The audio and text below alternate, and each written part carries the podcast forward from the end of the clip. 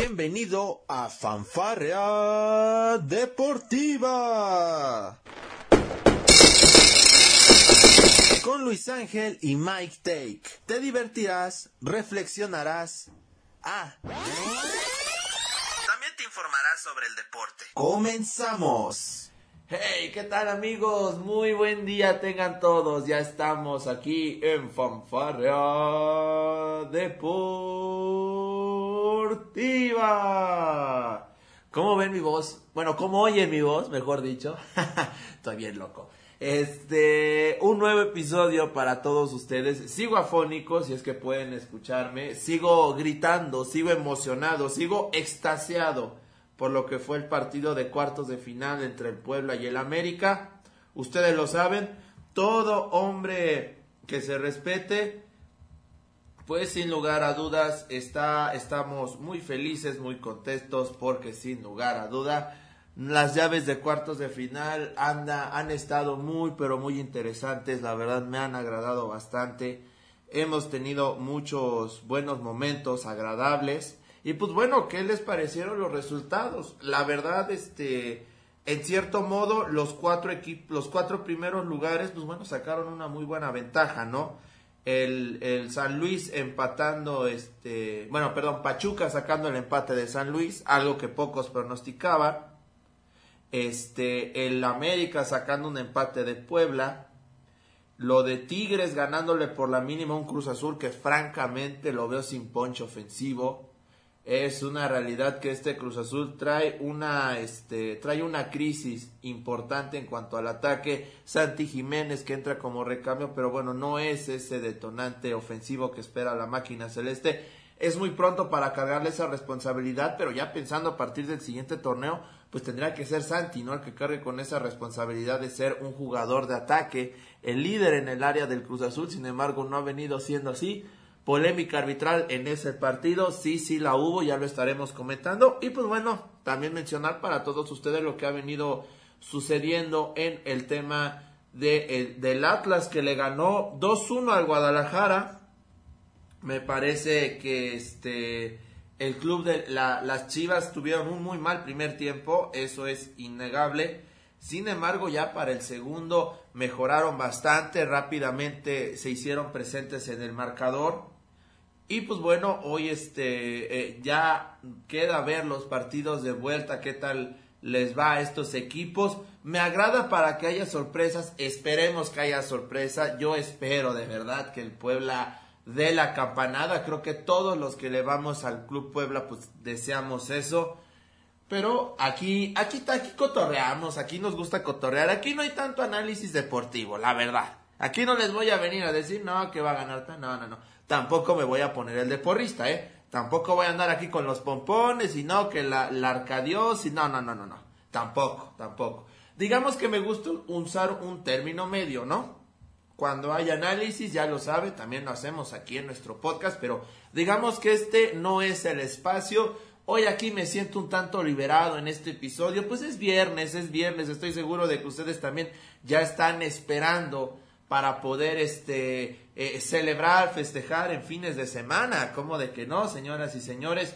Y pues bueno, vamos a comenzar nuestro análisis. El partido de Pachuca contra San Luis. La verdad, este, yo quedé muy impresionado. Me, me parece que San Luis hizo un muy buen partido de fútbol. Ya el segundo tiempo no lo vi porque ya iba de camino para el Estadio Cautemo. Ahí con mi señor padre. y fuimos a, a ver el partido de fútbol. Incluso tuve, la oportunidad de tomarme una foto con el gran Super Camote. Seguramente, y sobre todo los que gustan de ver partidos de Liga MX y han visto los del Puebla, conocen este singular personaje conocido como el Super Camote. Es, es interesante, la verdad. Vi el primer tiempo de San Luis, ese se alcancé a verlo. El estadio entregado a su equipo completamente eh, lo de lo de Nico Ibáñez, ¿no? Aplicando la ley del ex. ¿Por qué siempre pasa eso? O sea, no entiendo, esto, esto es una de las cábalas en el fútbol, ¿no? El, la ley del ex. El ex siempre te va a marcar. ¿Cómo de que no? E, es, es como de, es una cábala que nunca falla y pues bueno, al menos en la ida se hizo presente. El resultado en cierta forma es favorable para el Pachuca porque San Luis tiene que ir a, a Hidalgo a ganar Pero en esta parte de la psicología y entrando en el tema de los equipos que tienen nada que perder y todo que ganar, pues por supuesto que llama mucho la atención lo que, lo que ha hecho San Luis con el técnico brasileño campeón de medalla de, oro con Brasil en, en el en 2000, bueno, en Tokio 2021, aunque el mercadológicamente se le toquó, se le dejó pero en el Tokio 2020 por razones de, sabemos lo que pasó con la pandemia, bueno, esta parte de tener que rehacer todo en la publicidad, en los souvenirs, bueno, me parece que Japón ahí hizo muy bien en no, en no meter, en no comprometer esa parte, porque bueno, imagínense ya toda la inversión que se hizo y encima tener que volver a hacer todo hubiera sido prácticamente imposible. Pero bueno, mencionar lo de San Luis, que con gol de, del joven Sanabria, logró empatar a dos goles el marcador. Germán Berterame anotó vía penal en 1-1. ¿Qué les pareció este partido? Insisto, yo solo pude ver 45 minutos, pero bueno, San Luis tiene que ir a Hidalgo a ganar. En el papel se ve muy difícil, no quiero decir imposible porque entiendo que imposible no hay nada en esta vida, pero sí va a ser muy complicado. O sea, Pachuca es el favorito, eh, me parece que San Luis no va a romper lanzas, tiene 90 minutos, pero quiero entender que en la estrategia del técnico buscará en el segundo tiempo, si es que sigue manteniéndose el empate, pues bueno, San Luis buscará con sus armas, por supuesto, poder hacer esos, ese gol que necesita. Solo necesita ganar por uno, necesita ganar San Luis, pero un 1-0, con un 1-0 tiene, por supuesto. Ahora, eh, llama la atención, Pachuca no se puede confiar y más por una sencilla razón. San Luis ya le ha ganado equipos poderosos, le ganó a Monterrey, bueno, le quitó el invicto al Puebla, que bueno, no es que sea la mejor nómina ni mucho menos. Sin embargo, en el torneo el Puebla fue uno de los mejores equipos, así que tiene su peso específico. Hizo lo propio con el América, que bueno, en ese entonces venía navegando por la calle de la amargura. Así que bueno, este San Luis sabe ganarle a los equipos poderosos, sabe ganarle a los equipos que son favoritos, y bueno, por eso están en este tema de la liguilla de manera pues digamos merecida sí, por el, por el formato de competencia, ¿no? Ya uno se puede poner a analizar, oye, ¿cómo está eso que el 11 elimine al 1? Sí, puede darse, puede darse, señoras y señores, así que yo creo que este partido va a tener mucha expectativa, va a ser a las 8 de la noche y lo van a poder ver a través de Fox y Fox Premium. Vamos con el siguiente partido. Eh, vamos a, voy a dejar el del pueblo al final porque fue en el que estuve. este, vamos rápidamente con el Tigres frente a Cruz Azul. Ay, caray, piojo, piojo, piojo. ¿Por dónde empezamos? bueno, para empezar, el gol de Jesús Dueñas se quita. A Dueñas iba corriendo hacia la banda con el balón, hace la recepción. Este eh, amaga y luego hace una finta a Riveros, corta hacia, la, hacia su lado izquierdo, me parece, y ya se enfila hacia el área intentando sacar un centro pues bueno, termina saliéndole un, un podridito, diría yo, por abajo, que para desgracia del pueblo celeste, de la nación celeste, terminó abanicando Adrián Aldrete. Sebastián Jurado hace el, recorre la portería como el defensa, esperando que la que, bueno el defensa haga su trabajo y logre sacar el balón de, del área. Sin embargo, no fue así y el balón terminó incrustándose en el fondo de la red al poste contrario de Sebastián Jurado, de donde él estaba haciendo su recorrido. Me parece que es toda la responsabilidad de Aldrete. Jurado iba siguiendo el flujo normal de la jugada, esperando el centro. Sin embargo, pues bueno, el que falló fue Aldrete. Y bueno, ya después de eso hay que decirlo, ¿eh? Cruz Azul no tuvo muchas opciones de gol, pudo, tuvo por ahí un, un remate de Santi Jiménez en el segundo tiempo, lo de Ángel Romero que tampoco termina por ser ese, ese referente de gol aunque sí se vio con más punch el, Cruz Azul en la segunda parte con la entrada de Romero. Cristian Tabó tampoco está haciendo la, dando las garantías que daba, por ejemplo, en el Puebla con esos desbordes y esos centros por la banda. Es un, es un jugador muy fuerte, con, con una técnica que, que pulió con, con el Puebla de Juan Reynoso, precisamente Reynoso le tiene toda la confianza y por eso ha sido titular. Sin embargo, en estos partidos Tabó ha quedado un poquito a deber y ya que se esperan muy buenas cosas de él. Mencionar eh, lo de lo de Tigres, ¿no? Caray, ¿qué onda con los Tigres? Pierden a un jugador, perdieron a, Nico López en el segundo tiempo luego de una expulsión. Eh, iba eh, en un saque de banda de, que hace el, cuadro de Tigres. Es largo el saque de banda y, y, y Nico López y el diente buscando el balón, rematarlo de, de primera intención terminó impactando en la cara de Luis Abraham, le, le, rompió prácticamente la nariz, le costó a Abraham muchísimas, muchísimo el poder volver a jugar ese partido porque estaba sangrando con, eh, muy, muy fuertemente y por supuesto que su playera se estaba manchando. La jugada fue revisada por el VAR porque primero el árbitro había, este, creo me parece que fue Fernando Guerrero el árbitro, había amonestado a, a, Dante, a Dante, perdón, a Nico López, lo estoy confundiendo con Dante López, el ex, el ex delantero de Pumas, una, una disculpa, el diente López.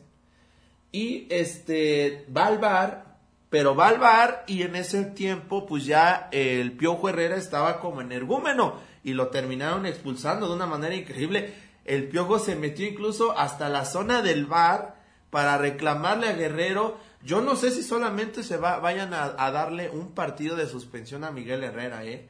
Yo creo que puede ser una suspensión más fuerte por todo lo que le dijo y encima la acción de invadir el, la pantalla del bar la revisó el, árbitro y determinó que era expulsión sobre el Diente López, una jugada pues de, esta me parece más imprudencia, imprudencial. Es cierto, como se maneja la intención, el Diente no era la no, no, no iba con la intención de golpear a la cara, sin lugar a dudas. Sin embargo, hay que decirlo, sí fue un tanto imprudente porque, bueno, la realidad es de que no tenía chance de competir por ese balón y pues bueno, terminarlo, terminaron por expulsarlo y el, el Cruz Azul pues bueno pudo seguir teniendo a Luis Abrán ahí en el terreno de juego, uno de estos chicos que, que está surgiendo con la corriente del reinosismo. Cruz Azul va a tener que salir a ganar en el volcán por cualquier marcador. Cualquier empate le beneficia a Tigres, también a Pachuca y por supuesto la victoria les da el pase, obviamente. Así que Cruz Azul y San Luis llegan con la asignatura de tener que ganar por cualquier marcador. Aquí no hay criterio de gol de visitante ni nada. Es a 90 minutos y tienen que ganar su partido, sea como sea. En la otra llave que tuvimos, bueno, el Atlas. Miren, yo estaba viendo el primer tiempo, vi prácticamente todo el juego, me faltó el complemento nada más. Ustedes entenderán, tuve una noche muy larga, bueno, un día muy pesado. Y pues sí, la verdad es que sí, sí terminé muy, muy, muy cansado. Y pues este, llegué a la, vi el de Atlas y yo pensé que iban a golear a las Chivas. De verdad que el Atlas, qué bien juega el fútbol. Diego Coca los tiene en un este e, en un ritmo de juego muy pero muy bueno. Entienden su posición, comprenden lo que tienen que hacer. La realidad es de que el cuadro de de este de, Diego Coca está muy bien dirigido. Bueno, yo estaba viendo en Azteca que ya hasta le van a hacer un documental no es para menos, me parece que la obtención del título del Atlas lo amerita. A mí me gustaría que todos los equipos hicieran un documental, ¿no? De, de cuando son campeones. Entiendo lo del Atlas y el simbolismo, pero finalmente hay un proceso detrás, ¿no? El día a día, checarlo. A mí me encantaría ver más ese tipo de, de especiales. Ojalá y el próximo sea el del Puebla. pero bueno, vamos a esperar, ¿no? Este, los goles del Atlas, del Atlas, este, también de muy buena manufactura. Me parece que la defensa de Chivas terminó regalando algunos espacios.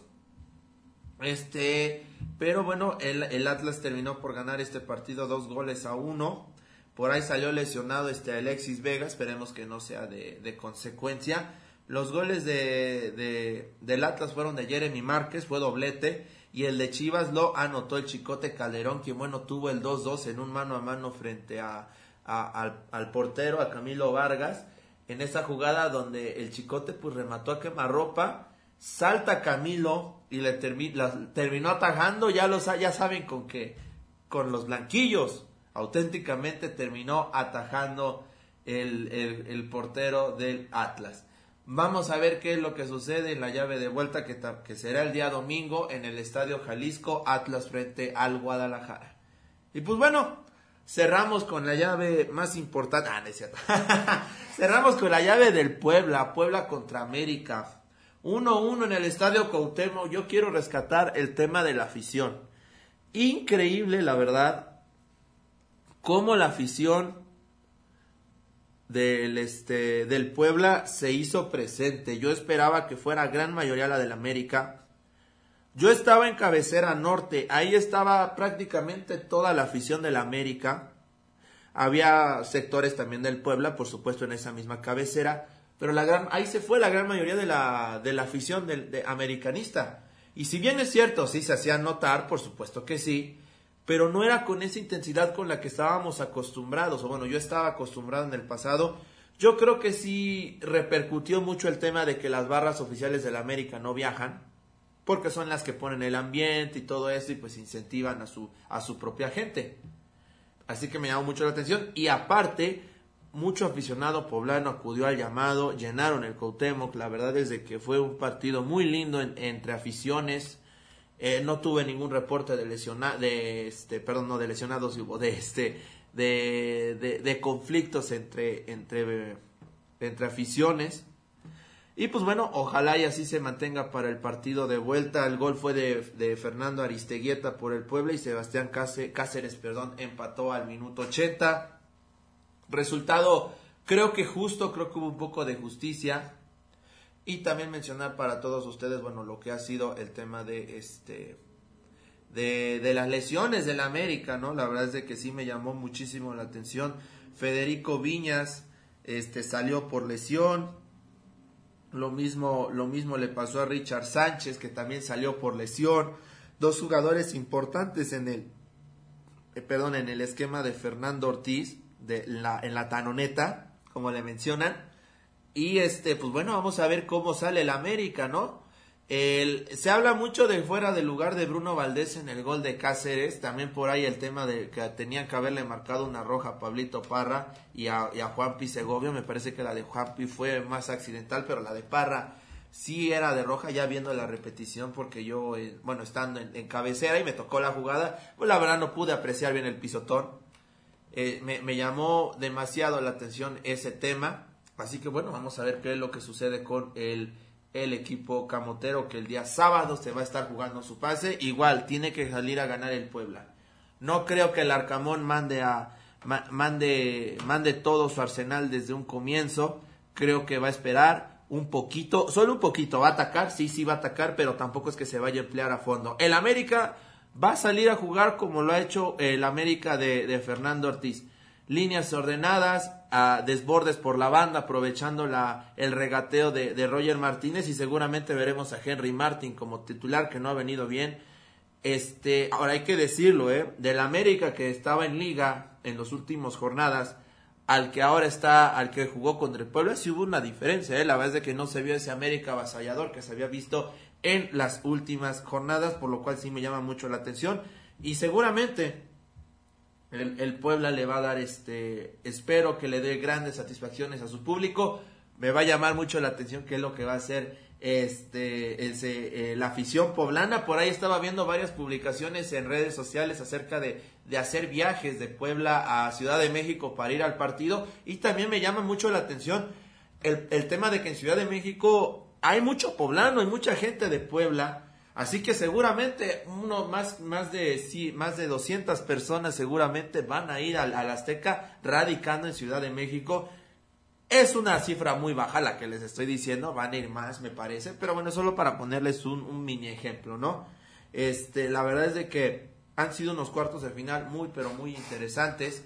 Les voy a dar de nueva cuenta los resultados, eh, los resultados, los, eh, los horarios. América Puebla el sábado a las 6, horario del centro de México. Eh, la llave está empatada a un gol. De ahí Pachuca San Luis 805 el día sábado y el domingo Atlas Chivas a las 6 y Tigres Cruz Azul a las 805. Esos son los partidos que vamos a tener de estos cuartos de final. Posteriormente vendrán las semifinales y la gran final. Vamos a ver quiénes son los cuatro equipos que estarán en esta fase. ¿Qué les gusta? ¿Qué les agrada? ¿Qué, ¿Cuáles creen que van a ser las llaves de semifinales? ¿Quién será la sorpresa? ¿La dará, la, dará Puebla? ¿La dará San Luis? ¿Atlas? Digo, Chivas? ¿O el propio Cruz Azul dará la sorpresa en el volcán? Vamos a, a, ver qué es lo que sucede en este fin de semana. Por supuesto, si van a ir a algún botanero, si lo van a ver en casa. Ya lo sé, el tema de la, de la copita, del traguito para celebrar el caso del pase o la pena por la derrota hagámoslo con medida, por favor, hay que cuidar mucho la salud. Si van a, si van a tomar, por favor, no manejen, lleven conductor designado o váyanse taxi, ¿no? Agarren un taxi, no pasa nada, lo pagan entre 4 o 5 y así sabe menos el golpe económico. Yo soy Luis Ángel Díaz, este fue un podcast más para todos ustedes aquí en Fanfarrea Deportiva. Yo les deseo lo mejor y disfrutemos, disfrutemos de las emociones del clausura 2022 Liga MX. Esto fue Fanfarrea Deportiva. Te esperamos en nuestra próxima emisión.